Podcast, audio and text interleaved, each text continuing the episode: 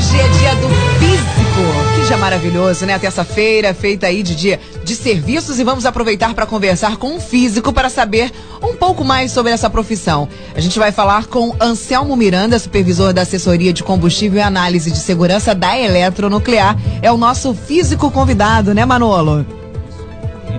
Geralmente, né, quando falamos em físico, lembramos logo aí do professor de física, né? Eu tive mesmo o grande Belmiro aí, o Belmiro que já se aposentou, deu muita aula no Celan. Se estiver ouvindo aí, um grande abraço ao professor de física, o Belmiro, né?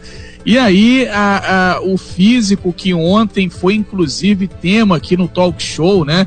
É, quando o nosso presidente levantou o tema dizendo aí que as academias de ginástica prestam um serviço essencial, né? Aí já é outro tipo de, de físico, né? O professor de educação física, mas hoje a gente vai falar de uma física diferente. Vamos falar aqui com o Anselmo Miranda, né, que é supervisor da assessoria de combustível de análise de segurança. Ele que é físico. Anselmo Miranda, muito bom dia para você. Bem-vindo aqui ao Talk Show nessa manhã. Se eu não me engano aí, o Renato, o Anselmo, eu não sei se é ele, mas talvez a gente tenha até viajado junto aí no ônibus famoso da faculdade para eletronuclear. Se for ele, ele deve lembrar do Manolo aí, vamos ver, né? Bom dia, Anselmo, bem-vindo ao Talk Show, amigo. Bom dia, amigo. Bom dia a todos aí os ouvintes, né? Não me lembro realmente de você, Manolo, mas já peguei esse ônibus na época aí de 93, 94, Opa. ali indo para Barra Mansa. Maravilha. Então foi o outro Anselmo, então, que eu tive aí o prazer também de viajar com ele. Um abraço se ele estiver ouvindo. Ele trabalha também na Eletronuclear. Anselmo Miranda, hoje dia do físico. É, parabéns para você, para todos os físicos. Uma profissão aí muito importante, né? Sim. É, parabéns a todos nós físicos, todos os outros físicos e toda a humanidade, né? Porque na verdade a gente trabalha com filosofia natural, né? A gente trabalha com vida. Né? Então aproveitando esse, esse, essa oportunidade e também comemorar a humanidade, né? A física como física, como filosofia natural, né? É isso aí, 8h31, grande Renato Aguiar vai fazer a pergunta aí. É, muito bom dia, Anselmo Miranda. O um prazer falar contigo. Lembrando aí que o telefone do WhatsApp do jornalismo é o 99298 1588 aí. Super bom dia para todo mundo aí, para os professores de uma forma geral. O, o Anselmo, explica para gente aí, basicamente, qual é a função, o que, que o físico faz numa empresa feita eletronuclear que tem um complexo nuclear. Qual é a, a função primordial do físico tendo um complexo desse? Olha só, é, eu me lembro assim, na, há muito tempo atrás, né, que tinha um amigo meu que ele prestava currículo, né, assim, para tentar emprego, né, e uma vez chamaram para ele oferecendo emprego, falando, poxa vida, vem cá, né, você é físico, tô vendo assim seu currículo com cinco doutorados, é, não sei quantos mestrados, uma experiência, mas explica para mim o que que o físico faz, né? Aí ele saiu com essa frase. Falou, olha, o físico ele é um autodidata. Né? O que você passar para ele fazer, a gente é, vamos dizer assim, treinado, né? Para pegar um livro e lê-lo e entendê-lo. Então essa é a formação básica, né, de um físico. Agora dentro de um complexo, por exemplo, do tamanho da, das nossas usinas, existem várias oportunidades, vários campos que os físicos atuam, né? Principalmente por ser um reator nuclear, né? Ele é uma usina de geração de energia com um reator nuclear como base da geração de calor. Ele trabalha principalmente nessa área que é a física de reatores nucleares, mas não só nessa área. Existem várias outras áreas dentro do complexo da usina, né? Que existem é, campos para a física. Por exemplo, o, o primeiro deles, análise probabilística de risco, né, que hoje é um tema que está bastante em voga né, na nossa humanidade, as pessoas fazendo análise de dados, análise de informação. Um outro setor que também acampa muitos físicos é o setor de proteção radiológica, né, que mexe desde medidas de radiação, calibração de equipamentos, controle de doses, etc. Né. Uma outra área dentro da instrumentação, né, a gente tem bastante físicos também trabalhando, e na área de monitoração ambiental. Então existem vários campos.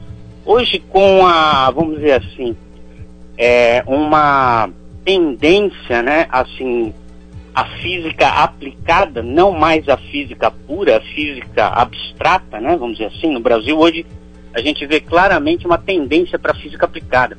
Então a física, por alguns momentos, ela chega a ser muito próximo da própria engenharia. Eu diria que hoje a gente trabalha mais como engenheiro nuclear, né, dentro da usina, do que propriamente dito como físico nuclear. Nós estamos ao vivo com o Anselmo Miranda, que é físico, ele é supervisor da assessoria de combustível e análise de segurança da empresa eletronuclear. A gente está buscando exatamente essa informação, é, o que, que o físico faz, como é o físico, por um motivo muito simples. A gente sabe que tem o Enem aí, a gente ainda não sabe se tem ou não tem a prova do Enem, mas as inscrições estão abertas. E, e existe é, uma procura bastante é, fraca, bastante tênue para a profissão, é, para a carreira de físico. Por que isso? Porque o pessoal tem a leitura, o Anselmo, que o, o professor de física é aquele professor que está lá, que só fica naquele lenga-lenga da aula, ele não evolui ao ponto desse patamar que você colocou, tá aí a Aline querendo complementar. Anselmo, antes de você responder essa, Renato, quanto é a sua média? Não, você não, Renato, que você é um OVNI. Manolo, quanto era a sua nota em física na época de colégio? Muito ruim, Aline. É por isso que as pessoas não escolhem, Renato. Deixa eu responder já pelo Anselmo. É porque a gente era muito ruim em física, física realmente deixava a gente reprovada. Aí é agora, é com essa, agora estudando aviação, né, eu vi um pouco mais da física e, e, e é, no campo mais da aerodinâmica, né? Então é, é tranquilo que não tem tanta conta, tanto cálculo. Agora, eu lembro de professores de física que eles começavam a fazer um cálculo grande no quadro e eles mesmos às vezes não conseguiam terminar por conta do, da bagunça na turma, mais de 40 alunos falando, então os professores próprios, às vezes, da física tinham essa dificuldade, o, Aline. Né? É, uma, é, uma, é algo muito complexo, né, prof, é, o, o grande Anselmo? É, eu, eu, eu, digo o seguinte, né? Eu, por exemplo, venho do, de uma turma da Universidade de São Paulo que nós entramos em aproximadamente 260 alunos e nós nos formamos em torno de 20 alunos. Né? Então já começa assim que existe realmente uma certa é, peneira, né? Assim, dos alunos que vão ficar. Então a primeira coisa que eu falo para as pessoas é o seguinte é, as pessoas que não tentem fazer física assim como um hobby, né? Alguma coisa assim, é por falta de opção. Né? Hoje eu vejo muitas pessoas, ah, eu vou fazer física porque física é fácil de entrar, né? Cuidado, física é fácil de entrar, mas é muito difícil de sair, né? Aí ontem, por um acaso, eu estava pesquisando, né, o que, que era o dia do físico, etc e tal, então a gente chega lá em 1905, que foi o ano miraculoso, onde Einstein colocou várias teorias, etc. e tal. E aí eu tentei entrar para achar o Dia Internacional do Físico. E qual não foi minha surpresa? Que ao invés de achar o Dia Internacional do Físico, eu achei o Dia Internacional da Física Médica, do Físico Médico. Né? Então, deixo aí a dica né, para vocês que hoje o campo da física que mais cresce no mundo é a física médica né, que é assim, se a gente prestar atenção, você indo em qualquer consultório médico ou qualquer, os exames vão se basear em imagens. E imagens, quem faz tanto elabora esses equipamentos, como tem maior destreza, vamos dizer assim, para análise dessas imagens, são físicos. Né? Então deixo aí a dica. Uma outra grande é, campo que se abre aí são a teoria de dados, né? Teoria de informação, né? A gente vê aí, muito simples, eu até fiquei surpreso e muito contente de ver a mídia, ver toda a humanidade aprendendo o que, que é uma exponencial, o que, que é um crescimento exponencial, o que, que é um achatamento de uma curva exponencial. Isso para mim me trouxe uma grande felicidade depois, como você diz, né, de tentar ensinar várias pessoas. Infelizmente, a gente teve que aprender isso de uma maneira não muito boa né? Que seria então são é, dicas assim importantes. Primeiro, né, não faça física por simplesmente uma opção de física. mas faça física porque você gosta de física, né? É um, é um dom, é um gosto, né? E segunda, os campos de aplicação da física estão crescendo abundantemente em função da teoria da informação, principalmente, análise probabilística de risco, isso é um outro campo que está crescendo assim é, é, exponencialmente, né, podemos dizer assim, isso dentro da física aplicada. Mas nós temos ainda dentro da física abstrata, da física pura, nós temos dois grandes laboratórios aqui no Brasil. Nós temos o laboratório de luz síncrona, ali em Campinas, né, que é um trabalho assim grandioso com vários países, etc e tal, e que no qual nós somos reconhecidos internacionalmente. E uma outra dica importante é o seguinte: está sendo construído no Brasil o maior radiotelescópio do mundo, também com cooperação com outros países no mundo. Então eu vejo assim a física como uma abertura muito grande, né? Não dá para se comparar com a engenharia, porque é, nós vamos precisar muito mais engenheiros do que físicos, mas certamente nós temos uma fatia de mercado significativa e que deve ser explorada com muito carinho. Ok, Anselmo, a gente agradece muito a sua participação aqui e o talk show se considera até muito contemplado, porque, como já que é para falar, vamos gastar um pouquinho ali. Paulo Freire deixava claro que conhecimento é uma coisa interdisciplinar, transdisciplinar.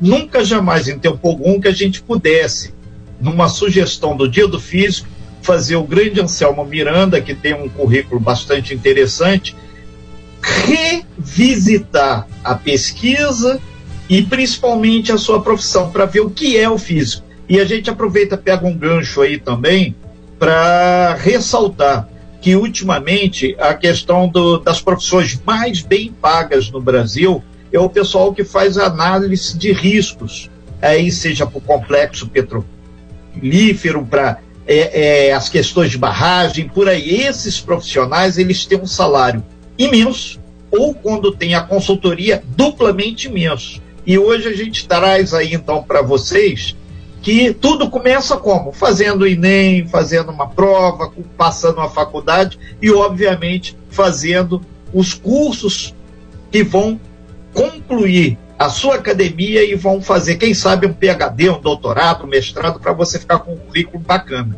Anselmo, a gente agradece muito a sua participação aqui, deseja pleno sucesso e pegar uma outra carona aqui também no pessoal da UF. O pessoal da UF é, tem feito vários gráficos aí sobre a pandemia, onde eles fazem aí, conforme você botou, reportando e retratando números de pandemia, é, questões de território em gráficos e curvas para melhorar a visualização.